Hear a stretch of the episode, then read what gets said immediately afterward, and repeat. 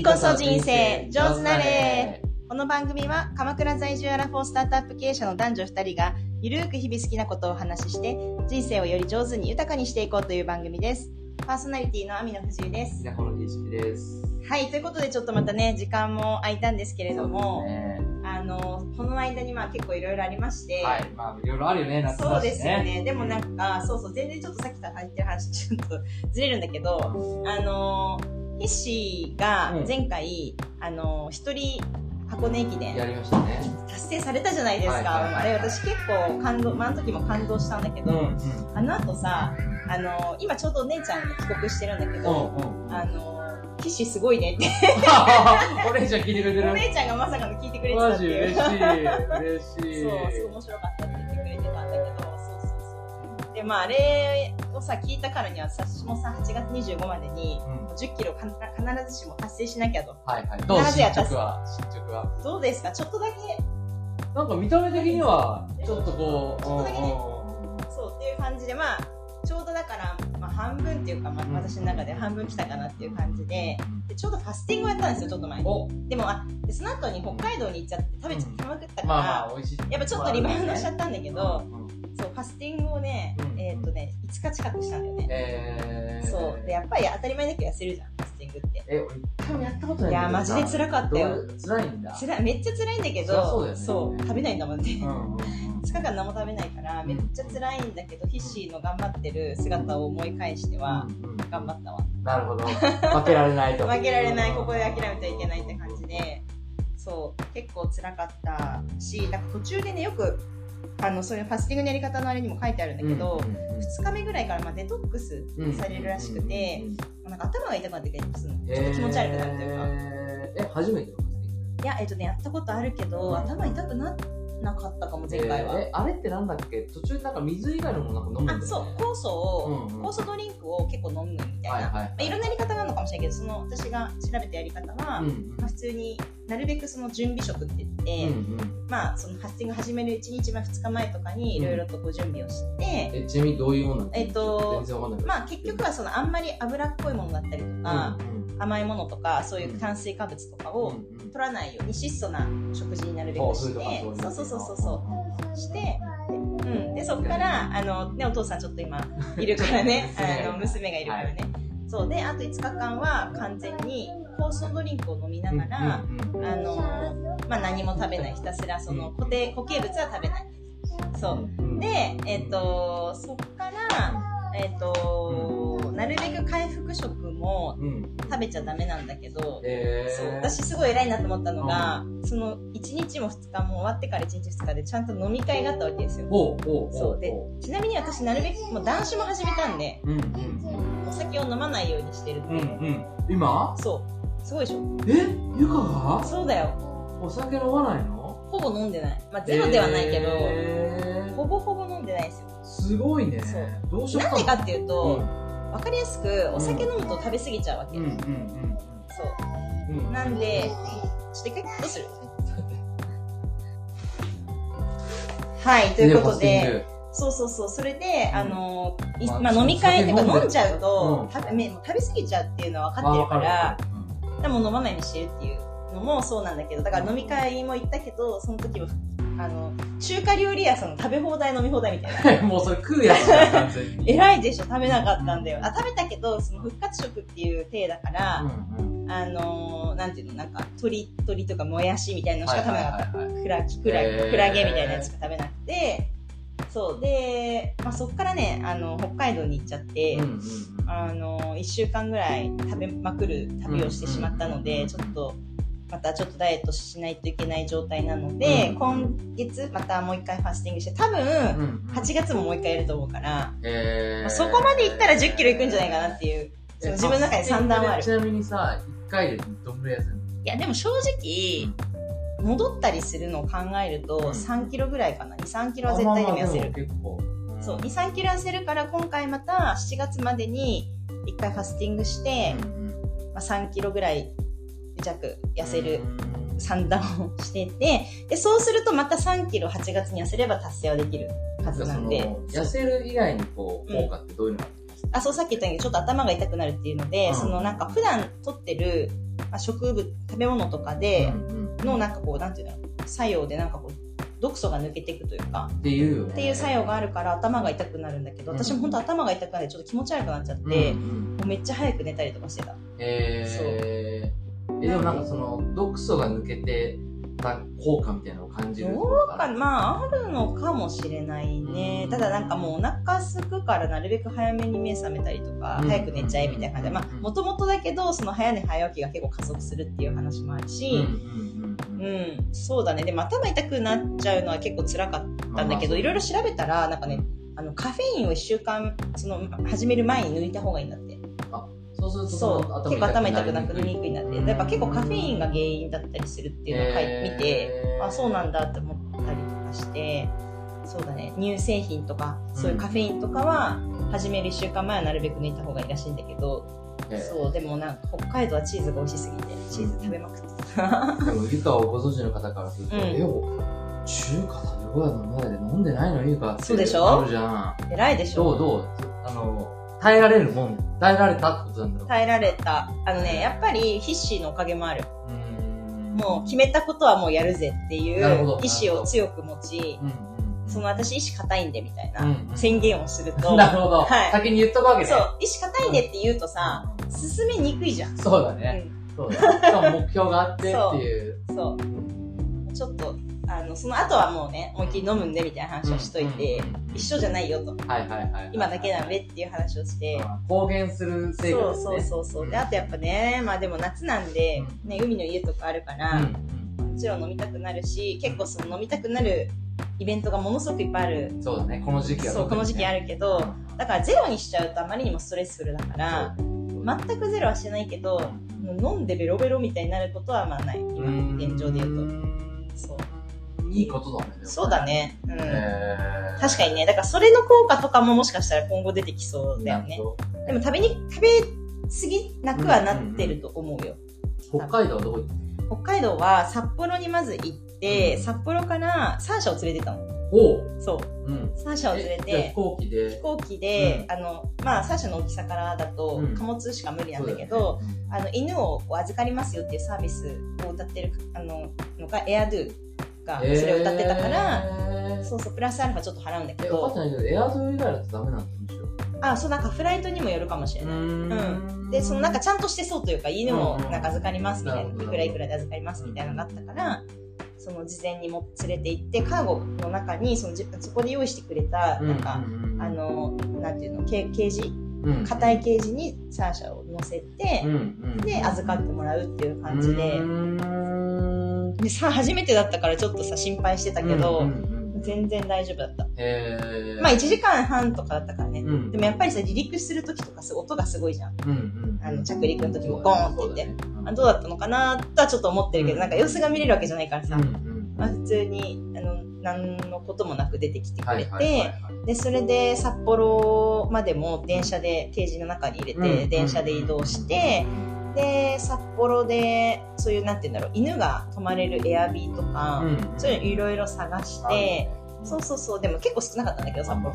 そう、で、それでそういうのこういうの泊まりつつ、あの、ちょうど時期がさ、ラベンダーシーズンだったから、7月、あ、そうそう、それで、えっと、富良野の方に、あの、レンタカー借りて、そう、サーシャと一緒にみんなで富良野に行って、そう、札幌にね、なんかその鎌倉に住んでた友達カップルがいたりとかして、その子たちと一緒に合流したりとかして、で、みんなで行って、で、レンタカーで旭川まで行って、で、うん。友達が旭川に住んでて、で、その旭川の友達に前に行って、で、また車で、あ、富良野経由で帰ってきたって感じでね、札幌に。。どこ印象的な場所としてなんかあったまあ、食べ物は正直もう札幌がダントツ美味しくて、っていうのも、なんか札幌に住んでる超あのグルメな友達に、なんかすごい Notion で、すごいまとめられた、なんかもう、すごいリストをもらったの。ね。これを食べとけみたいな。それを見ながら、ご予約したりとかしたりとかしてたし、なんかもう食べるべきものは全部札幌で食べつつ、って感じだったけど、でも楽しかったのは、あの、富良野で、あの、パラグライダー体験をして、初めて私やりたかったのよ、めっちゃ。そう、それで、あのー、たのがすごい楽しかった、で、そこでさ、その、めちゃくちゃ広大な土地にうんうん、3社放し飼いにしていいよって言われて。そう。で、バーって放し飼いにして、走らせたんだけど、うんそういうのも楽しかったし、うん3社って牧羊犬だから、うん私は一回羊を追わせる体験を、そう、したかったわけよ。そう。で、行ったんだけど、もう全然3社怖がっちゃって、なんか見ようともしないみたいな。なるべ。く目をそらすっていう感じで、あの、牛も怖くて近寄れないみたいな。うんうんうんまあ、牛はね、確かにでかいからさ、わかんなくもないけど、羊もなんか見もしませんみたいな感じで。羊もダメなんだ。羊も全然ダメだった。だからそれは面白かったけどねうん。なんか、え、ダメなんかいみたいな。牧羊犬になれないじゃんみたいな感じで。そう、だから犬が一緒だったっていうのもすごい楽しかった。うん。そう。でもやっぱ食べ物がすごい美味しい何が美味しかっね。まあやっぱ寿司だね。たまあそううね。ーん、なんあかね。食べ物、いやまあ値段もそうだしねう。んうん。あとカニとかさ、ウニとかさ、うんあとメロン。あ、メロンね。そう。で、市場にさ、こういうんあるじゃん。で、市場で売ってるメロンをうん買って、その場で食べれるやつを買って食べてたら、はいそのほとって落としちゃって、うん、じゃあサーシャ食って食べたわけ。もうんサーシャがもうすごくて食いつきが。その後、なんだこれもうなんか初めてこんな美味しいもの食べたみたいな感じになって、で、あの、メロンの玉一玉そのまま買って、サーシャにあげる。結構あげた。だ から贅沢系に日なっちゃった。めっちゃ贅沢系になって、そうそうそう。でもさすがにこれは鎌倉では無理だよって言って帰ってきた。美味しいよね、美味しかった、もうとろけるって感じうんで。やっぱメロンってさ、普段別にまあ美味しいけど、なんかそこまでお金出して買って食べるっていう感覚は私はあんまなかったんだけど、いや、やっぱ美味しいんだなって思って改めて。で、あとなんかさ、面白いのが北海道って、あの、締めにラーメンじゃなくてパフェ食べる文化があるの知ってるああ、知ってる。そうそうそうそう。で締めパフェ食べたんだけうんど、うん あの、それもめっちゃ美味しかったです。えー桃のなんかパフェみたいなの食べて。あれなんであの文化あるんだろうね。不思議だよね。ねえ、なんでだろう逆にラーメンが普通すぎるのかな？普段から食べてるみたいな。あ、でもそれは日本、東京もそうか。もうなんだろうね。うん。なんだろう、でもフルーツが美味しいから。うん。なんだろう。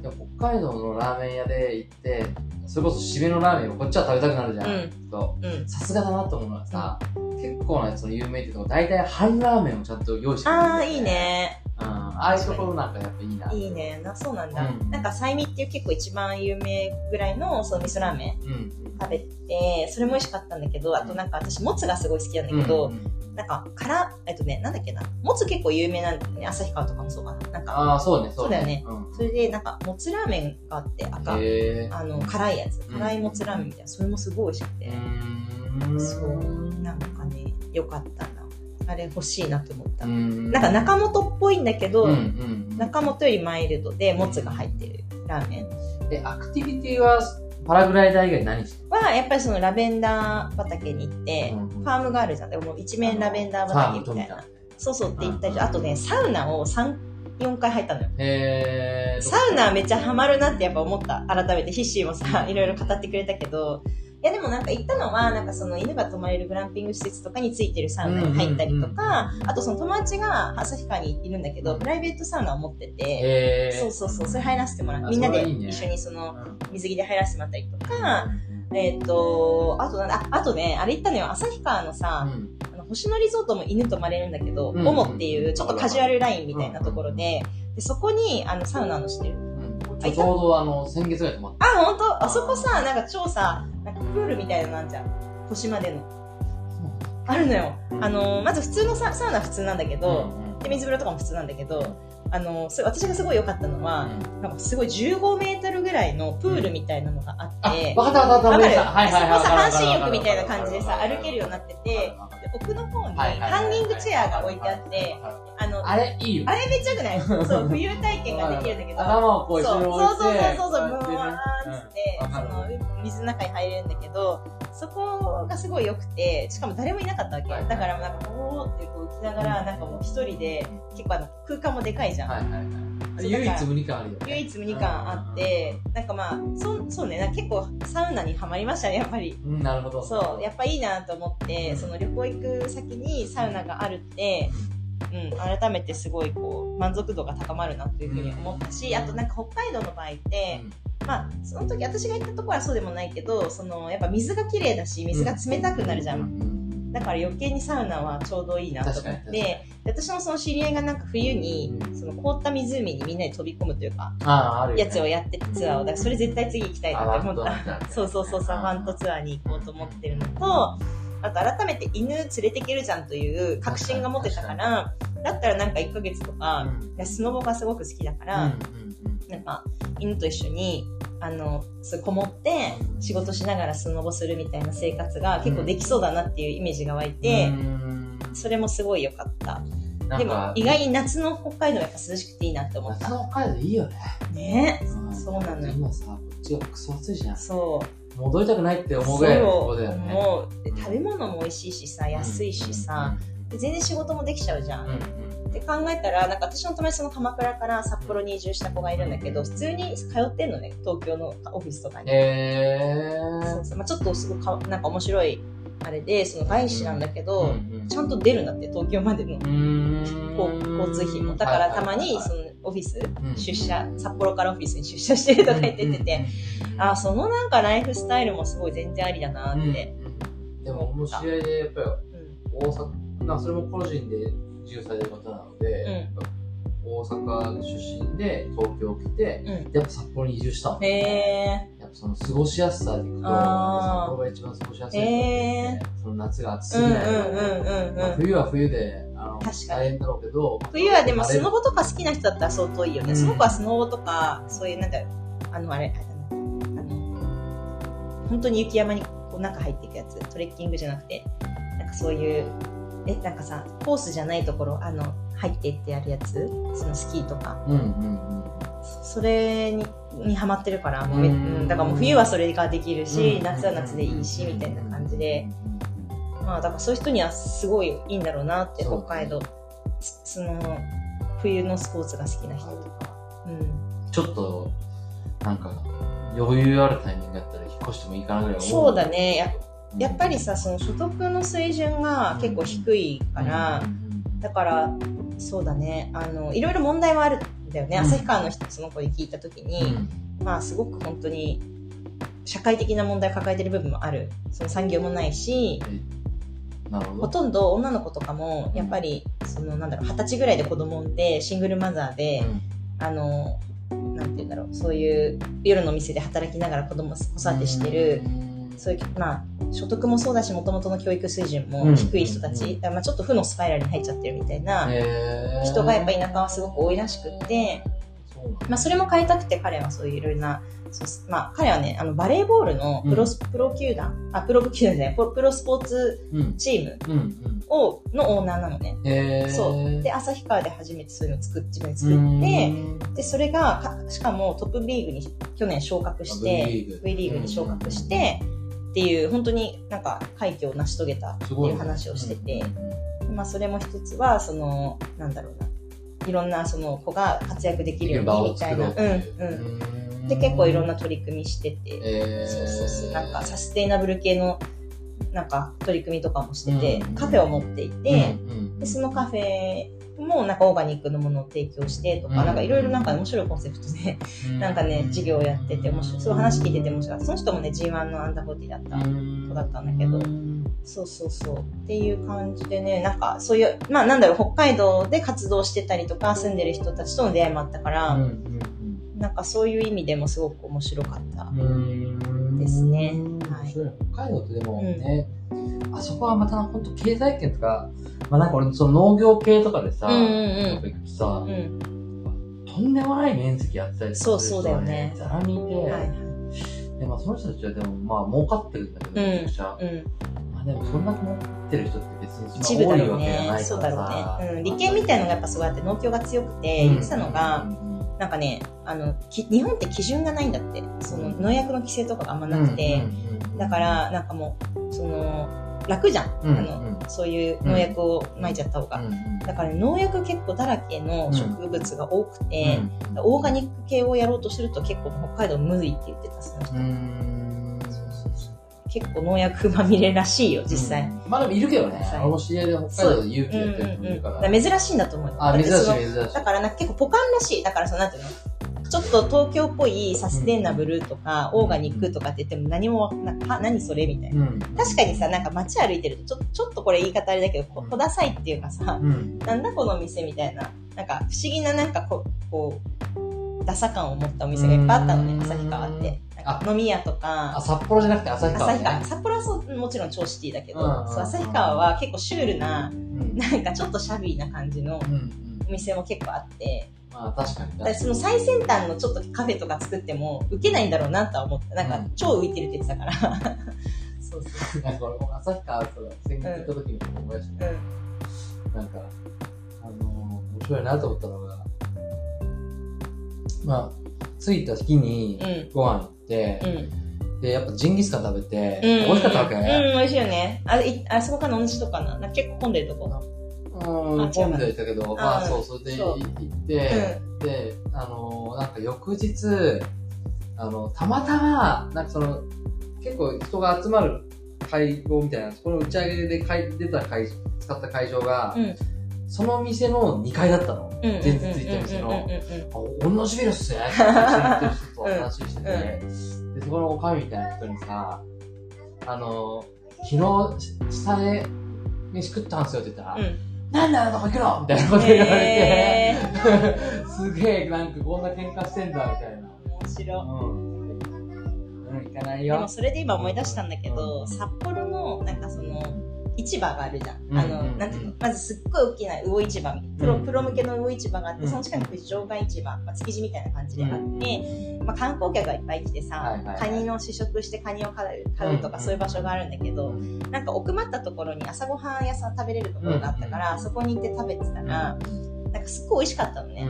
で、すあの、ちょっと習ったらすごい美味しくて、あの、話してたら、ここのカニは、あカニ、ウニは食べちゃダメだよとかめっちゃ言ってて、あの、なんていうの、個人がこの場外のところってやってるから、あの、結構その、なんていうの、美味しくないやつを、うん。なんか本当に売れ残りみたいなものを売ってる人も結構いるから、全然食べちゃダメだよとか言っててて、なんか、俺にいろいろ聞いてくれれば仕入れとくからみたいな感じの、同じことそのおかみにも言われた。私に全部聞けばいいなんなんだろうね、ちょっと不思議やね。地方だからこそそういう金、がなんなんだろうね。仲良く仲良しって感じじゃないんだろうね。なんか、あいつはなんだろうみたいな。あるんだろう。それを露骨、あ隠さずも奥にも出さず確かに。やだからさ、ってくるその旭川でそのおしゃれなカフェとさ、いろいろやってる、そのスポーツチームやってる子はさ、相当、なんて言うんだろう、浮いてんだろうなとは思った。うんまあ、自分の道をさ、ある意味突き進んでるから、そんな気にしてないだろうけど、思った。地方はそういうところもあります。そう、まあね、そう、いろいろ考えさせられるし、でもやっぱ魅力がすごいあるうんから、なんかこれからもっとさっきみたいに、なんかこう、住むの当たり、なんて普通に住めるじゃん。っうんうんうん。てなると、また多分マーケット変わっていくだろうから、うんなんかこれからまたいろいろ可能性があるなと思って、うんそういう意味でもすごくいい旅でございました。うん素晴らしい。はいなんか、地方の話面白いから、行った先々の話をそれぞれできるといいですね。やりましょう。はい。はい、ありがとうございました。はい、ありがとうございました。